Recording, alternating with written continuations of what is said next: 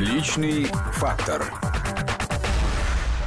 Всем здравствуйте, это программа «Личный фактор». Ее ведут Анастасия Борисова. И Руслан Быстров. И у нас в студии сегодня искусствовед, генеральный директор Государственной Третьяковской галереи Зельфира Атригулова. Зельфира Исмаиловна, здравствуйте. Здравствуйте. Я вспоминаю, как я в первый раз поехал в Третьяковскую галерею со школы на автобусе, мы ехали из региона, и это было огромным событием побывать там. А вы помните, как вы первый раз пришли в Третьяковку? Конечно, и очень хорошо. А, это было не в составе э, школьной группы. А, меня привела туда дочка подруги моей мамы, а, художник э, Саша Васина. И это было абсолютно незабываемым э, впечатлением. Она невероятно умела рассказывать об искусстве, и полагаю, что именно в тот момент я вышла из здания Третьяковской галереи, а, понимая, что я хочу, чтобы моя жизнь была в дальнейшем связана а, с искусством. А Это... сколько вам было лет? Да, Мне было 10 лет. И уже тогда вы прям поняли. Да, но э, я не э, москвичка. Э, я приехала в Москву на пути на озеро Иссыкуль, куда меня отправили на каникулы с дядей, у которого была командировка в Москву. Угу. Но командировка была долгая, поэтому я побывала не только в Третьяковской галерее, но и в Пушкинском музее а, с той же замечательной Сашей а, Васиной, а, которая меня заразила невероятной любовью к французской живописи конца XIX – начала XX века, да, и в 10 лет я, я, я поняла, что я хочу, чтобы моя жизнь с этим была связана. А до этого что вы думали, с чем связана должна была быть ваша жизнь? Знаете, я как-то не очень помню, был момент, когда я хотела стать скульптором почему-то, Потом какое-то время, поскольку родители работали на киностудии, а, думала, может быть, стать киноведом, но потом все-таки а, интерес и желание провести всю свою жизнь рядом с искусством, а, изобразительным искусством перевесил. То есть все-таки киноведом, не актрисой, не режиссером, а. Нет, ну вы знаете, я всегда достаточно критически к себе относилась и прекрасно понимала, что талант, он э, отчетливо проявляется и достаточно рано. А, вспомнила. У меня была другая мечта. Э, я с 7 до 10 лет мечтала быть балериной даже занималась в очень серьезной хореографической студии в Риге, где родилась и выросла, и закончила э, школу. Но, к сожалению, в 10 лет пошла в рост и, увы, вширь. И, в общем, об этом пришлось забыть. Жалеете об этом? Да нет, конечно. Я вообще ни о чем не жалею. В одном из интервью сказали, что выросли в идеалистичной семье. А, ну, что это такое да. идеалистичная семья? А, наверное, это в первую очередь относится к моей а, маме, а, которая была действительно идеалистом. Я, наверное, все-таки сказала а, так. А, она действительно обладала совершенно невероятным внутренним а, кодексом этики, а, который не нарушала и не шла ни на какие компромиссы. К сожалению, именно в силу этого ее жизнь сложилась не самым удачным а, образом. Я, наверное, отрабатываю теперь и получаю, полагаю, за двоих за нее и э, за себя. Но, а неудачно в каком плане? Э, во всех разных планах. Э, ну, для того, чтобы не входить в детали, я с 21 года круглая сирота. То есть я потеряла обоих родителей уже к 21 году. А, вот, и вообще жизнь людей этого поколения, мои родители, соответственно, были 19 и 20 года, была э, тяжелейшей. Э, по ним прошлась и волна сталинских репрессий. У меня был репрессирован дед, который 20 э, с чем-то лет провел э, в ГУЛАГе. Э, погибли на фронте три маминых брата. Э, она осталась еле живая, э, вырвавшись последний один или два дня из Ленинграда э, в момент, когда сомкнулось кольцо блокады, она училась в Ленинграде, в Ленинградском институте киноинженеров. Вот, ну и вообще вы понимаете, что клеймо дочери врага народа следовало за человеком по пятам, куда бы он ни перемещался. Как это отразилось на вашей жизни? Так, на моей ну... никак. А единственное, что, я имею в виду репрессии, единственное, угу. что, может быть, даже Это действительно отразилось. Наверное, я сейчас была не права, а, потому что когда я первый раз пришла из школы с историей про Павлика Морозова, которую, конечно, страстно рассказала маме, она постаралась объяснить мне, что в реальности происходило в нашей стране в 20-30-е Это годы. не опасно было объяснять вам в тот А, момент? ну, вы знаете, во-первых, я действительно верила а, своей маме, а, очень, очень верила а, и во всем как бы полагалась на правильность ее а, суждения, по крайней мере, пока я была а, подростком. А, а во-вторых, эм, наверное, я сейчас этого не помню, но она как-то обозначила, что не надо бы а, об этом говорить э, со своими а, школьни- школьными товарищами, друзьями. Но она рассказала, в общем, как я теперь понимаю, очень объективно, что было в стране, объяснила, что мой дед э, был арестован как кулак, как все дядья Павлика Морозова, что кулаком он не был, что он добровольно отдал все, что у него было, а у него было восемь детей, он отдал дом и свой маленький неповский бизнес по производству а, шкур, выделке шкуры, производству мехов, а, а, когда было предложено все отдать, он считал, что это справедливое а, Он работал, он заработал, но раз у других ничего нет, он готов все отдать. Они жили, откуда его взяли, в летней кухне у своей э, немецкой домработницы. А вы знаете, Зельфира Исмаиловна, что огромное число наших людей, судя по опросам наших граждан, оправдывают сталинские репрессии?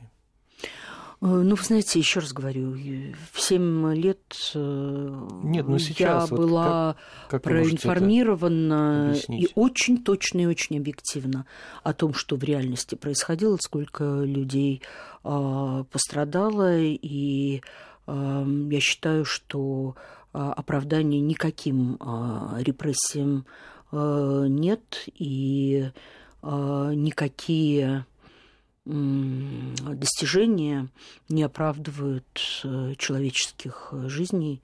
Человеческая жизнь – это самое ценное, что есть на Земле. И если говорить об искусстве, то оно все создано руками а, совершенно невероятно гениальных и талантливых а, людей, чья жизнь могла в какой-то момент прерваться. И вот то, чем человечество сегодня восторгается и что является важнейшей составляющей нашей жизни, могло не появиться на свет, поэтому каждая человеческая жизнь чревата какими-то невероятными достижениями и невероятно ценна.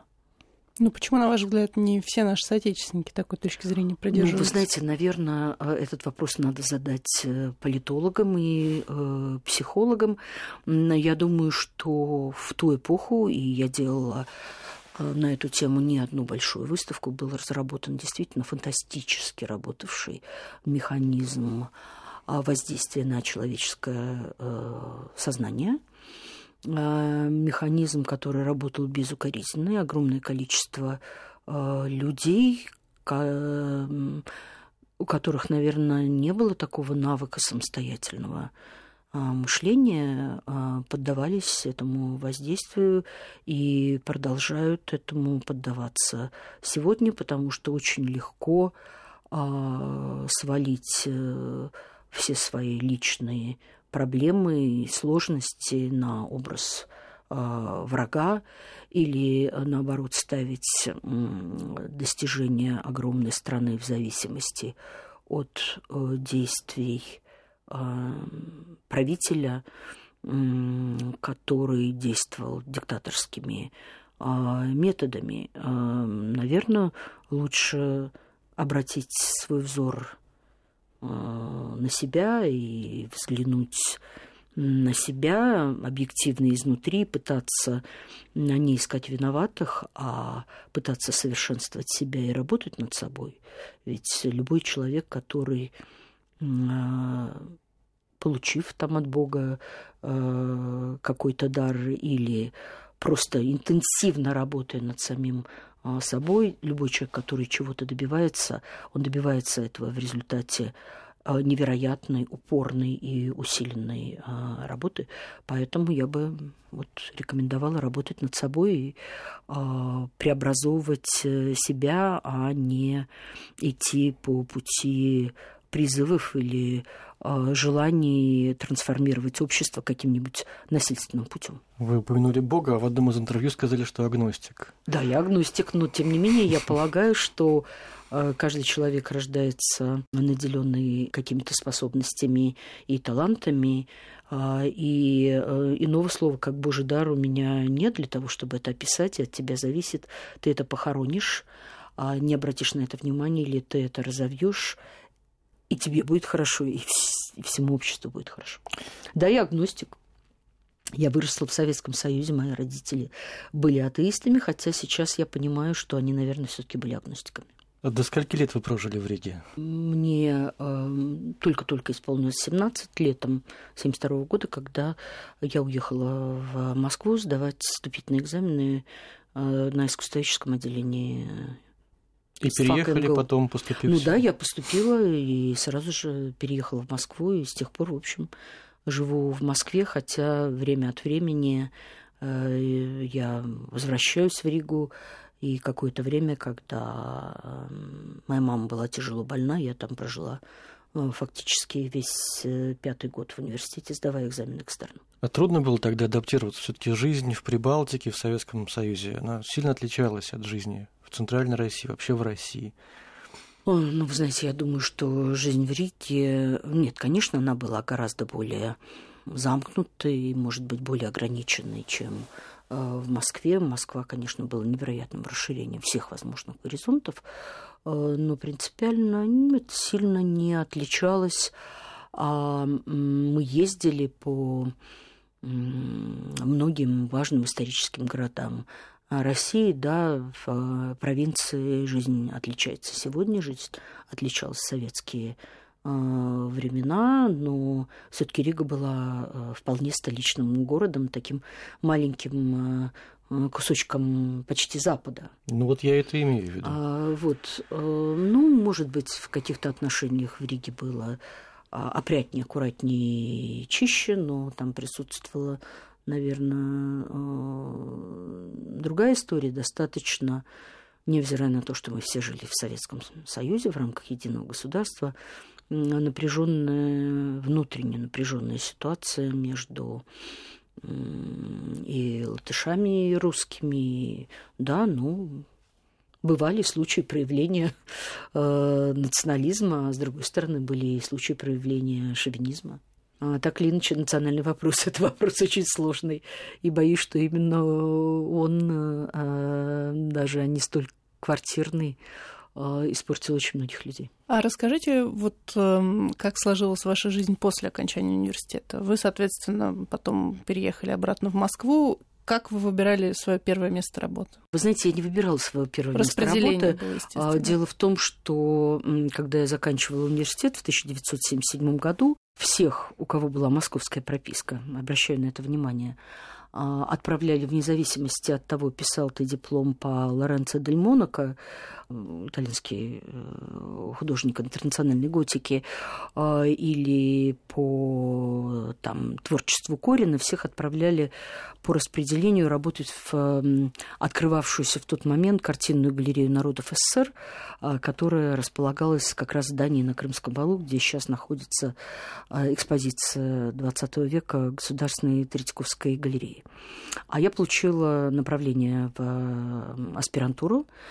А, Мне было предложено заниматься западноевропейским искусством, поскольку а, я на тот момент э, владела тремя иностранными языками, и, в общем, была потребность и необходимость э, занять это место а, в аспирантуре. Поэтому до 1981 года я продолжала жить а, в Москве, э, училась в аспирантуре. Э, Ну, а потом, конечно, никакого распределения, опять же, не было, да и к этому моменту я уже готовилась стать э, мамой. Мы сейчас на этом месте сделаем паузу и вернемся. Личный фактор. Личный фактор. Мы продолжаем нашу программу. В гостях у нас сегодня искусствовед, генеральный директор Государственной Третьяковской галереи Зельфира Трегулова. Э, остановились мы на том моменте, таком сакральном, можно сказать, когда вы готовились стать мамой, после уже окончания аспирантуры. А как э, вы совмещали в дальнейшем работу и воспитание ребенка? совмещала. Во-первых, у меня двое детей, они появились э, один за другим, разница два с половиной года. А потом я как-то действительно а, понимала, насколько детям а, нужна мама, по крайней мере, пока они маленькие. У меня были самые малоприятные воспоминания о посещении и пребывании в детском саду. Моя мама имела возможность приглашать няню, у меня такой финансовой возможности не было, поэтому я просто шесть лет э, сидела дома и воспитывала детей. Шесть лет? Шесть лет после как, окончания как вы аспирантуры. Выжили был... шесть лет ну, дома. это было непросто, э, но, с другой стороны, я занималась детьми, которых э, я очень э, люблю, и мне кажется, что вот эти шесть лет дали очень серьезный положительный результат, потому что у меня сохраняется до сих пор и всегда была ну, понятно, по прошествии сумасшедшего подросткового возраста, э, когда у каждого ребенка возникает конфликт с родителями. Так вот, очень близкие и доверительные отношения с моими двумя дочками. Вы свобод... И это абсолютно точно заложено вот в эти шесть лет, которые я провела вместе с ними. Вы свободно владеете английским, а также французский знаете, немецкий, итальянский. Когда вы все это успели выучить? Где? А, ну, э, с английским мы начали достаточно рано.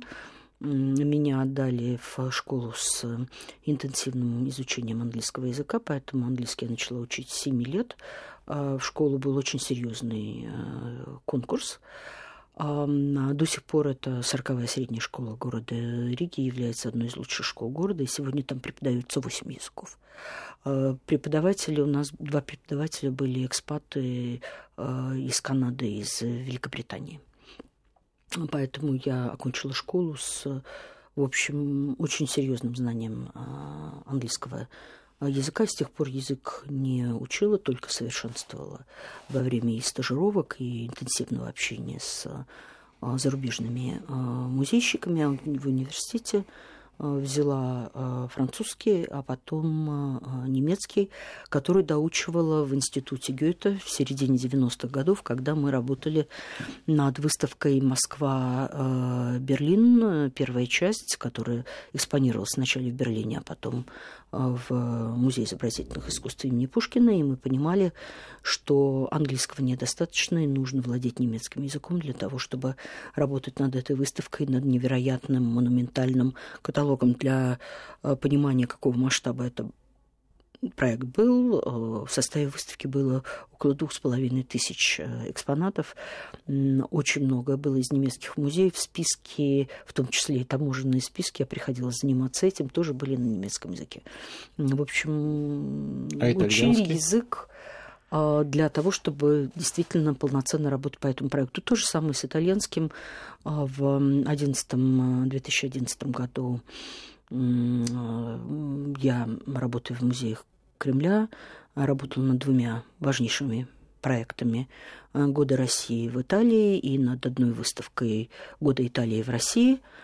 А, и я обратилась в Итальянский институт культуры с тем, чтобы они взяли меня, пробоно, меня и координатора а, двух из этих выставок а, учить итальянский язык, потому что здесь действительно это была необходимость, поскольку а, в Италии английский язык не столь распространен, как среди немецких музейщиков, и это, опять же, очень помогло в работе над этим проектом, над другими проектами, и помогает э, во всех поездках э, в Италию, э, в том числе и помогала в процессе переговоров с музеями э, Ватикана по той выставке, которая прошла только что у нас с невероятным успехом по той выставке, которую мы планируем показать осенью 2018 года в Риме в музеях Ватикана.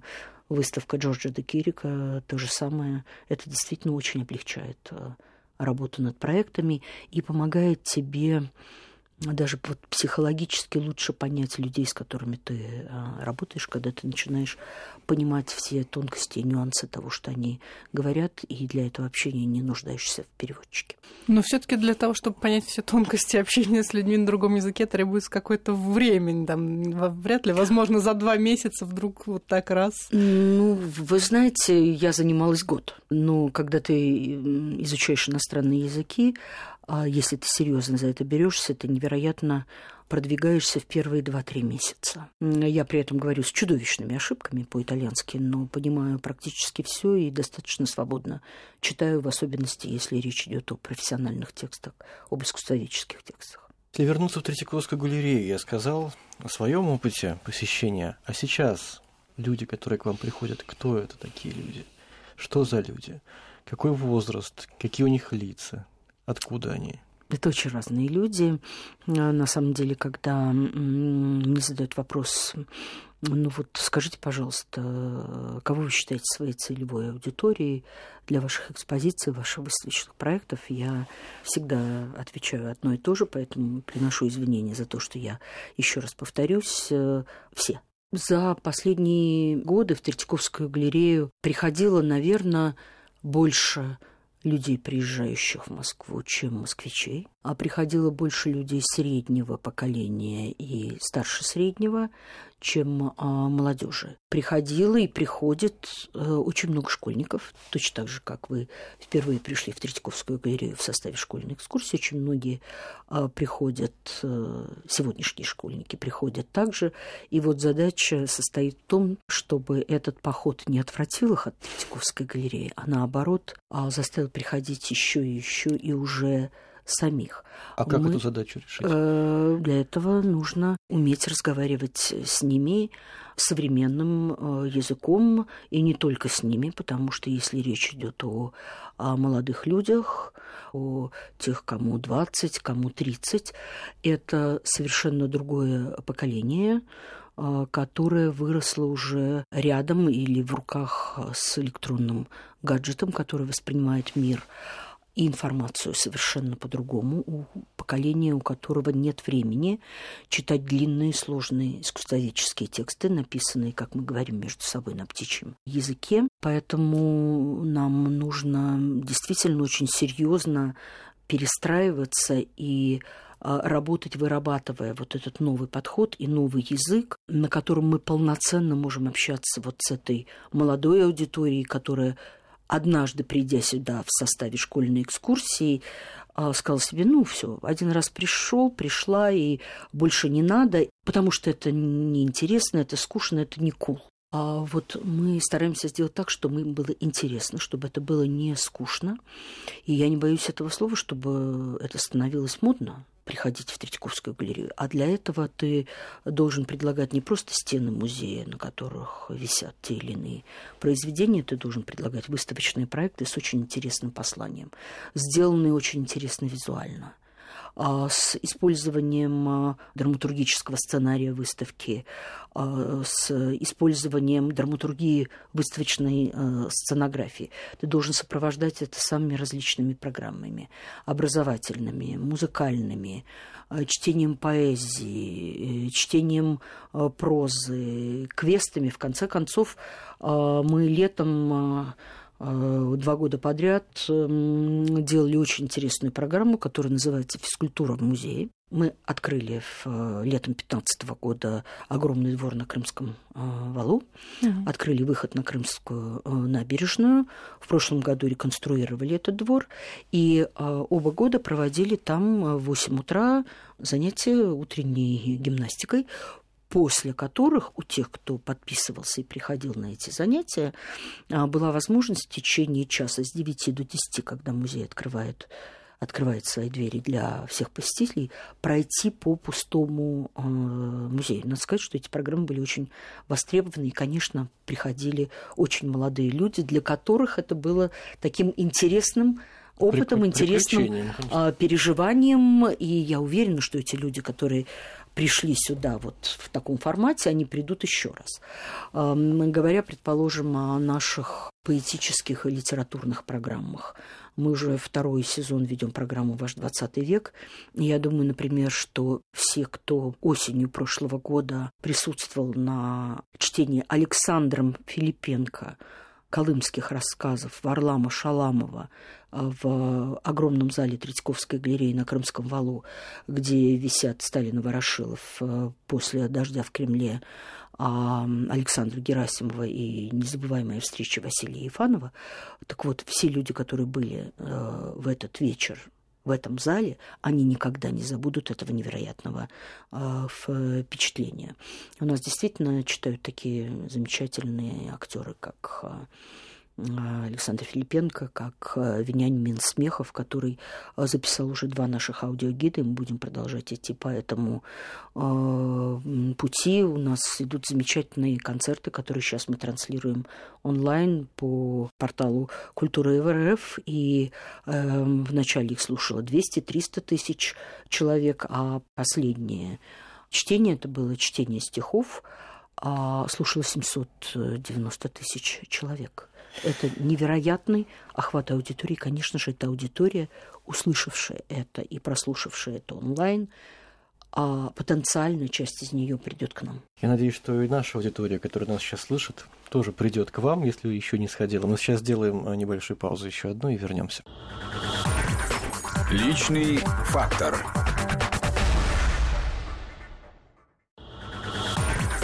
Личный фактор.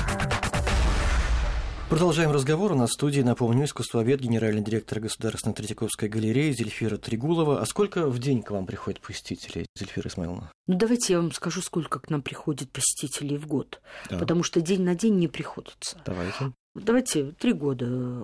2014 угу. год миллион триста семьдесят восемь тысяч. 2015 год – миллион шестьсот двадцать шесть э, тысяч. 2016 год – два миллиона триста двадцать пять тысяч. Это оба здания берутся в расчет, да? Оба здания три малых музея и инженерный э, корпус. Так называемых малых музеев это дом музея Виктора Васнецова, музей-квартира Аполлинария Васнецова, музей-мастерская Голубкиной. Есть еще два музея. Один на реконструкции музей Павла Корина. И есть музей, который мы сейчас создаем, мемориальный музей братьев Третьякова в доме, где родился Павел Михайлович и Сергей Михайлович Третьяков. И с чем вы связываете такой рост числа посетителей? В первую очередь с тем, что мы действительно повернулись лицом к зрителю, что мы пытаемся создавать какие-то высочайшего стандарта и класса выставочные проекты, не ленясь вкладывать в них огромное количество сил и э, работы, продумывая проекты от начала до конца, стараясь сделать их интересными, актуальными, современными, то, что мы действительно сейчас очень активны в соцсетях. Мы по многим соцсетям занимаем ведущее место среди музеев России и по лишь одному параметру уступаем Эрмитажу. Мы действительно стараемся выходить за рамки музейных стен и музейных пространств. Мы сделали замечательный проект в московском метрополитене «Интенсив-20», и это не просто продвижение собрания Третьяковской галереи на Крымском валу. Хотя и продвижение тоже. А, ну и продвижение. А, и мы нуждались в таком продвижении, потому что если я вам скажу, что в 2014 году в этом здании за год было всего 270 тысяч человек, с учетом всех выставок и экспозиций там, а для посещения открыто около 20 тысяч квадратных метров экспозиционной площади, то это смешные цифры, они смешные даже для а, регионального небольшого музея, не говоря уже о таком гигантском а, пространстве. Так вот, возвращаясь к проекту а, с московским метрополитеном и департаментом транспорта Москвы, это был очень серьезный образовательный проект, на котором мы отрабатывали вот новый формат общения со своим потенциальным зрителем, с людьми, интересный, яркий, эффектный, интригующий. И вот после того, что ты увидел в этом брендированном поезде на станции метро Парк культуры, ты имел возможность зайти на сайт проекта и погрузиться в мир русского и советского искусства, искусства XX века, а сопровождал тебя такой, например, яркий современный журналист, как Владимир э, Раевский, который обладает удивительной способностью говорить о сложном искусстве XX века. Очень ясно, понятно, доходчиво, но при этом образно и ярко, так что даже у самых требовательных специалистов при прослушивании этих лекций не возникло ни одного замечания к тому, что он говорил. Кстати, искусство 21 века. Как вы к нему относитесь? А как к нему можно относиться? Это искусство той эпохи, в которой мы сегодня живем. Ну, эпохи крайне э, интересной представлено плохо, могу ответить Почему? сразу. Вот мы говорили тут про Советский Союз, э, про государственную систему.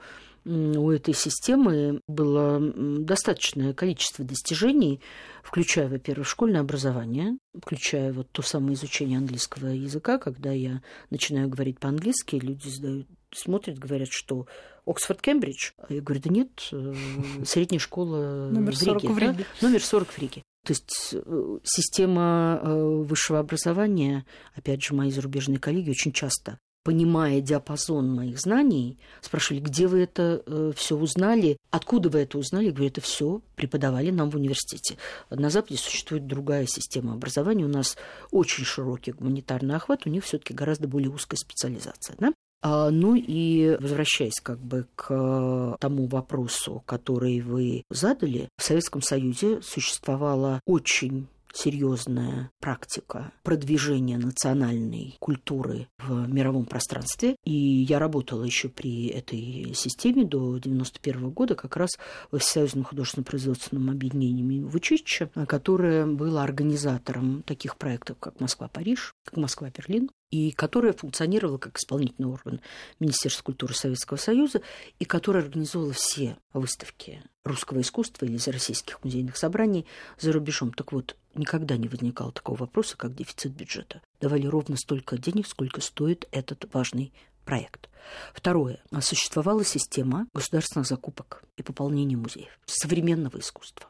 А с каждой всесоюзной выставки происходила очень серьезная закупка самых интересных, на взгляд, специальной комиссии произведений, и очень часто они э, выбирали правильные вещи, которые потом поступали в Третьяковскую галерею, в Русский музей, в РосИЗО, через которую распространялись по региональным э, музеям. До последних лет Министерство культуры Российской Федерации также старалось все-таки закупать произведения для музеев, пополнять коллекции. К сожалению, последний такой удачный и успешный для пополнения коллекции год был 2014 год. Сейчас в силу понятных экономических причин секвестирования бюджета эта деятельность не финансируется государством. И это является достаточной проблемой для многих музеев. Для того, чтобы что-то приобрести, ты должен найти вначале спонсора, который готов тебе это приобрести Только в этом и проблема? подарить. Только Нет, финансовая? нет. Во-вторых, в 90-е годы, потому что давайте будем говорить не только про 21 век, а про конец 20 Мгм. века. В 90-е годы, когда происходил вот этот переход из советской системы в систему иную, прекратило существование Министерства культуры СССР, стало работать Министерство культуры Российской Федерации. На самом деле денег не было, и многие музеи э, находились в очень сложном э, положении, э, уж о закупках и не думали, тем более современного искусства. Выставки-то как раз делались, а те выставки, которые делались в том числе и с участием музеев или каких-то крупных э, художественных институций, они продвигали и представляли важнейшие произведения тех или иных художников, а покупали эти произведения уже частные коллекционеры, которые начинали вот свои приобретения уже э, в новой постсоветской России. Так случилось, что если говорить о работах художников, которые были наиболее актуальными в 90-е и в нулевые, большая и лучшая часть того, что показывалось на выставках, оказывалась потом, э, или еще до этих выставок, в собраниях частных музеев, которые стали появляться в достаточном количестве, в нулевые, по крайней мере, или в руках э, частных коллекционеров. У нас этих работ нет. И это недопустимая история. Мы не можем говорить о пополнении своей коллекции работами художников 21 века, если у нас отсутствуют принципиальные работы величайших живущих художников Эрика Булатова, Ильи Кабакова – это то поколение, которому сейчас 85. А как это исправить ситуацию, если это уже в частных руках? Что, а, что Вы знаете, э, ну, во-первых, надо э, работать с коллекционерами и каким-то образом уговаривать их дарить произведения из своего собрания в государственные музеи, вступать с ними в сотрудничество, в партнерство. Потом все-таки что-то э, еще осталось у самих художников. Я сейчас упомянула две э, фамилии, и в их собраниях достаточное количество важных работ 80-х, 90-х годов. Мы сейчас над этим очень серьезно работаем. Я имею в виду вот над пополнением нашего собрания работы Мерика Булатова или Ильи Кабакова. Мы сделали большую ретроспективу Булатова, лучшую выставку этого художника, когда бы то ни было сделано. Это был 2006 год год, и осенью следующего года делаем первую в Москве большую ретроспективу Ильи Кабакова. А у нас проблемы с работами Дубасарского и Виноградова. Трудно поверить в то, что при невероятной продуктивности этих художников у нас нет ни одного достойного произведения. У нас нет правильных и важных работ Олега Кулика, многих других художников, а, которые стали звездами 90-х и нулевых, и чьи работы находятся в собрании крупнейших музеев современного искусства в мире. И одновременно мы прекрасно понимаем, что если сейчас мы не будем пополнять свою коллекцию работами художников 21 века, тех, кому 35-40 лет, то мы окажемся через пару десятилетий в таком же положении, когда все их главные работы будут в частных собраниях или в музейных собраниях за рубежом, а мы опять останемся ни с чем. А я хочу обратить ваше внимание на вот одно обстоятельство, на которое мало кто обращает внимание. То, что Павел Михайлович Третьяков, основатель Третьяковской галереи, покупал современное ему искусство. В первую очередь. Способствовал созданию многих великих художественных произведений, тех, которые находятся сейчас э, в собрании Третьяковской галереи, финансируя художников, заказывая им э, картины, сейчас полотна, портреты. Да? А, я думаю, что наше будущее в этом плане – это работа с частными коллекционерами, и это работа с меценатами. Я думаю, что в России их сегодня много, и поскольку Третьяковская галерея становится очень заметным трендом сегодня, я думаю, что люди должны с пониманием отнестись к тому, что наша коллекция последних десятилетий почти не укомплектована, и мы можем рассчитывать только на щедрость меценатов и коллекционеров.